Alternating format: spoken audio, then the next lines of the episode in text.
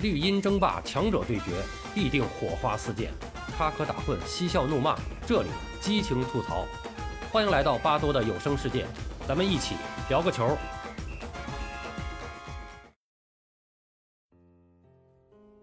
朋友们好，我是巴多。在十几天前啊，也就是二月六号，在土耳其是发生了七点八级的地震，震源深度据说是达到了二十千米。伤亡也是已经超过了一万人。到目前为止，还有大量的人员被困在废墟中，生死未卜。世界卫生组织也是表示，这次发生在土耳其和叙利亚的强震，将使得至少两千三百万人受伤，其中包括大约五百万的贫困人口。这次的土耳其叙利亚大地震被称为是人类历史上救援难度最大的灾难之一。除了地震导致坍塌以外，这个救援还受到了天气的影响。地震之后，当地是雨雪交加，温度也是骤降到了零度以下。呃，这些呢，也都是让救援工作是雪上加霜。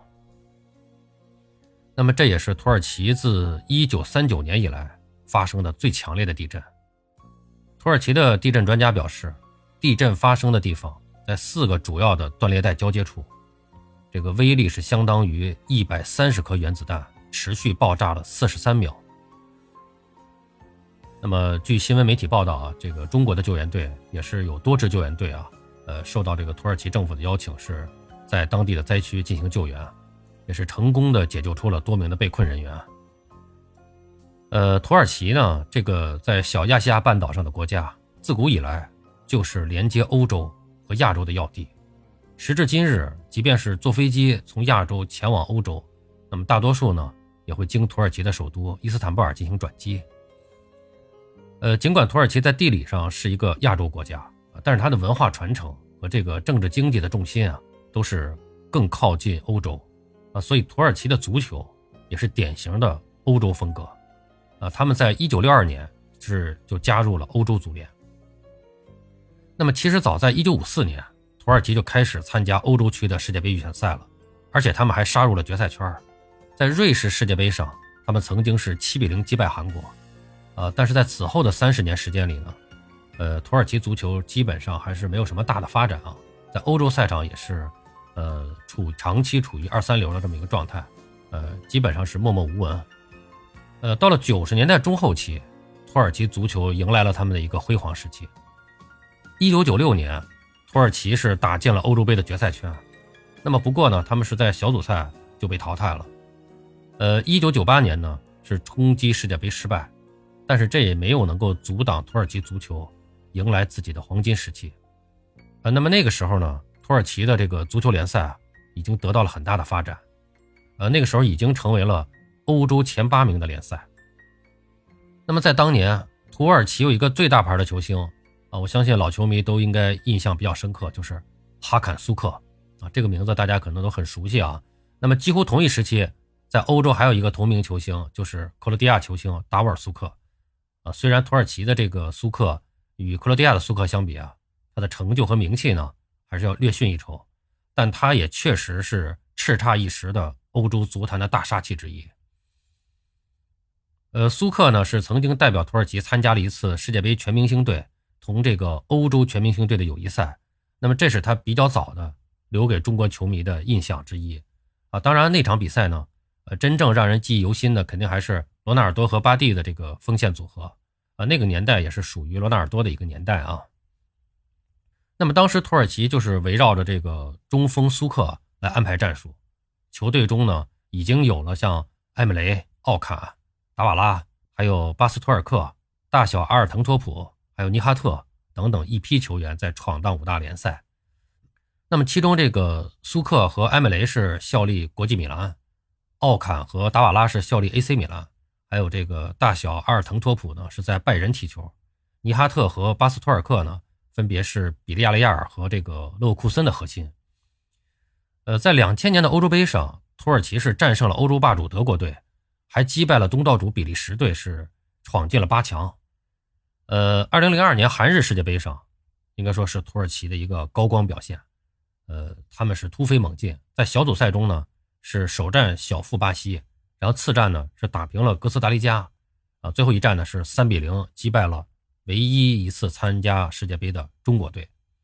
啊，那么然后呢是淘汰了东道主日本队以后，又击败了塞内加尔，是一路闯进了半决赛。那么在跟巴西队进行了一场鏖战之后呢，是在半决赛中呢败给了灵光闪现的罗纳尔多啊，是一球小负。然后呢，在季军争夺战中击败了东道主韩国队，摘得了韩日世界杯的铜牌。那么在那届世界杯上，土耳其是有很多球员表现非常出色啊。除了我们前面提到的几位已经成名的这个球星以外呢，还有被称为啊四条眉毛的这个门将鲁斯图，还有光头前锋哈桑萨斯，还有这个帅气的伊尔汗啊。另外还有像比较强悍的这个中后卫阿尔帕伊。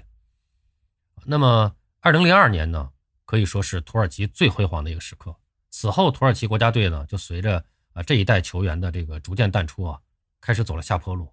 连续失去了参加世界杯的资格。呃，但是在欧洲赛场，土耳其的俱乐部的表现还是比较给力的。加拉塔萨雷、贝西克塔斯和费内巴切，这是传统三强，也是欧冠的常客。虽然从成绩上来看啊，他们是没有什么突破啊。但是土耳其的客场比赛对于欧洲豪门来说还是比较忌惮的，尤其是加拉塔萨雷的这个地狱球场，那更是闻名欧洲啊！人们都说啊，这个这个在这里比赛的球队是不死也得脱层皮。这个土耳其的足球和联赛水平在欧洲呢，呃，应该说长期处于这个二流状态啊。但是他们和中国足球还是有很多关联的啊，特别是和这个北京国安队。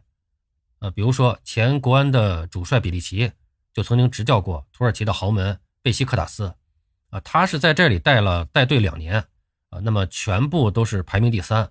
呃，那但是在这个在跟传统三强的竞争中呢，他们始终排在第三，呃，让这个俱乐部的高层是不太满意，所以比利奇是下课了，啊，那么比利奇在土耳其执教的时候，他的队中呢有一个阿根廷小个子，估计是给他留下过深刻的印象。啊，这名球员就是巴塔拉。巴塔拉曾经是在国安效力过啊。那么他在来北京国安之前，巴塔拉效力的土耳其的布尔萨体育队啊，他是布尔萨体育历史上最出色的球员，帮助布尔萨体育是从传统三强中抢到了一次联赛冠军，就是零九到一零赛季啊。那么为了表彰这个巴塔拉的功绩啊，博尔萨体育球迷呢还为这个巴塔拉竖起了一个塑像。呃，那么巴塔拉后来呢是跟这个主教练道姆不和，被下放到预备队了。呃，那么随后呢，北京国安呢当时是到处选人，然后就趁这个机会啊，哎，把他给挖了过来。那么这个看上去啊又瘦又矮的这个阿根廷小个子，来到国安的第一场比赛，就帮助国安是绝杀对手，然后是很快就成为了国安队的核心啊。那么在这个两个赛季中啊，他是总是能够凭借自己世界级的跑位意识，还有关键时刻在关键位置。这种关键的传球能够站出来啊，将国安队是引向胜利。呃，巴塔拉离开以后呢，国安队又从土耳其引进了一个名气更大的球员，而且这还是一个土耳其国脚，那也就是被我们称为大王的伊尔马兹。这个人绝对是国安历史上啊，可以算是一个最强中锋了。那么在中超联赛历史上的呃中锋中呢，他也是可以说是啊强力中锋之一啊。那么能够在三十岁的当打之年来到中超，这在当时的大牌外援中也并不多见啊。伊尔马兹在国安是一出场就表现出了这种超强的能力啊。但是这个呃伊尔马兹这个球员啊，他这个脾气比较大，情绪化也比较明显啊，就是这也是他一个特点啊。那么对他来说，在中超赛场是不是进球，完全取决于他的心情。只要他想进球，没人能拦得住。实在不行呢，他还比较擅长这个诱使对方犯规，获得点球。啊，这个这个曲球员应该说是能力超强，而且球商也是比较高的。实际上，那么但是这个伊尔马兹呢，应该说在国安踢的并不是特别的开心啊。啊，虽然他有高光表现，但是一个是踢的时间不长，而且这个过程中呢也不是特别的呃开心。就是呃，先是有一段时间啊，他是为了备战欧洲杯，小伤大养。就是在国安队的时候呢，他总是以啊有伤为名呢，需要养伤。但是到了这个国家队比赛日呢。他就会赶回土耳其参加这个土耳其的这个国家队的比赛，而且还都是首发出场，还是基本上场场进球。然后回到国安队了以后呢，啊，又是这个啊，总是无法首发，无法出场啊，有这么一段时间啊，就是所以说跟俱乐部之间呢，应该说也是有一点点的这个摩擦啊。后来呢，在比赛中呢，他又陷入到了跟这个里昂的这个呃口水战，而遭到了一个多场的这个被罚停赛啊。那么后来这个呃伊尔马兹也是以这个呃因为因因为他是土耳其人嘛，他这个伊斯兰嘛，伊斯兰这个习俗，他就以这个生活不习惯为由啊，也是提出了。就是终止合同，离开了这个北京国安，离开了中超联赛，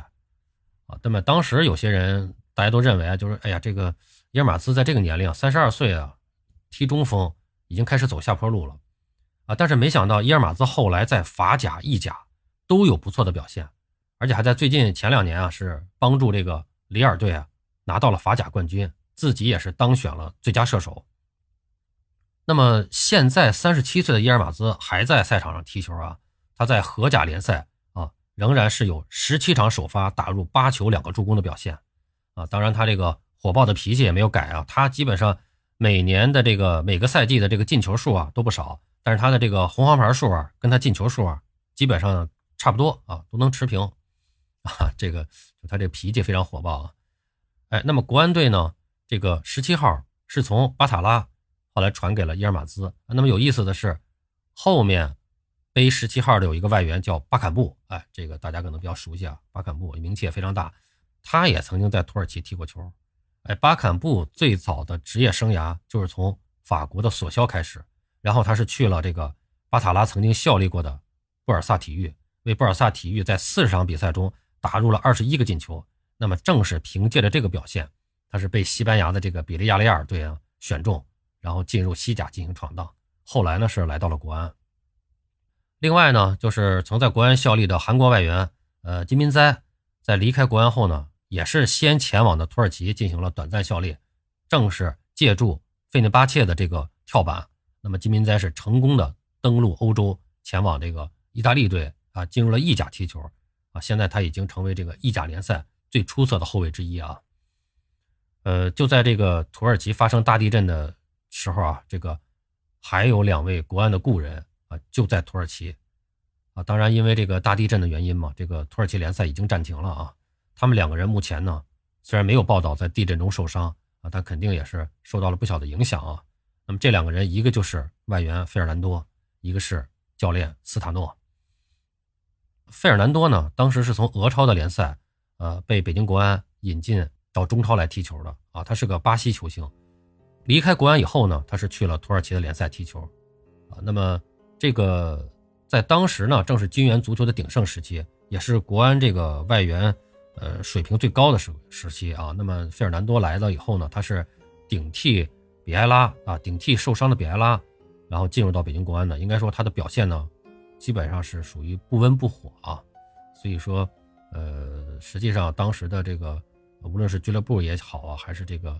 球迷们也好啊，应该说对这对这个引援呢，啊，以及对费尔南多的表现呢，也都不是特别的满意啊。但是费尔南多到了这个土耳其以后呢，呃，展现出了自己的能力和状态，很快就坐稳了安塔利亚体育的主力位置，那么并且逐渐成为了核心球员之一。这个巴西后腰呢，他在加盟这个安塔利亚体育的半个赛季里，是打进四球，送出四个助攻。那么到了现在这个赛季的已经完结的比赛中呢？那么他是十七次出场全部首发，并且打进了三个球，有一个助攻。呃，那么费尔南多呢，也是用自己的表现证明啊，就是在土超这个级别的联赛里，他仍然是一流外援。而这个教练斯塔诺呢，就不是太幸运啊，在今年一月中旬，他是接手了科尼亚队，呃，球队当时是四轮比赛三平一负，未尝胜绩。呃，斯塔诺接手以后呢，呃，应该说没有改观，而且是持续下滑，直接带队来了一波四连胜。啊，要不是大地震导致这个联赛中断，呃，可能斯塔诺现在已经下课了啊。呃，应该说，自从离开北京国安以后啊，斯塔诺执教的这个成绩是一直是比较糟糕的啊。那么，无论是在北控，还是人和，还是在以色列和土耳其啊，他都没有拿出令人信服的战绩来。呃，那么不管这个状态和成绩如何，这个费尔南多和斯塔诺目前都是安然无恙，这个是非常值得庆幸啊。呃，在这次大地震中呢，效力于这个哈塔伊体育的前切尔西球星阿特苏，啊，目前是还处于失踪状态，生死不明啊。阿特苏的住所已经倒塌成为废墟。那尽管有消息说啊，阿特苏已经被成功的从倒塌的废墟中救出来了，但是球队的主帅和经纪人都表示啊，目前还没有联系上阿特苏，仍然处于失联状态。这个非常令人担心啊。嗯，很显然啊，在灾难面前，生命比什么都重要。也是希望这个土耳其啊，能够早日的恢复正常，让足球重新成为人们生活中的一部分。最后说一下，是刚刚得到一个消息啊，就是，呃，三十四岁的巴西中场德索萨将由土耳其的贝西克塔斯加盟北京国安啊。那么在二零二三年的中超赛场上啊，在北京国安队中将再次出现土耳其联赛的元素。好了，朋友们。今天咱们就聊到这儿，感谢您的收听。您有什么想和巴多交流的，咱们评论区见。欢迎收听、订阅、评论、转发。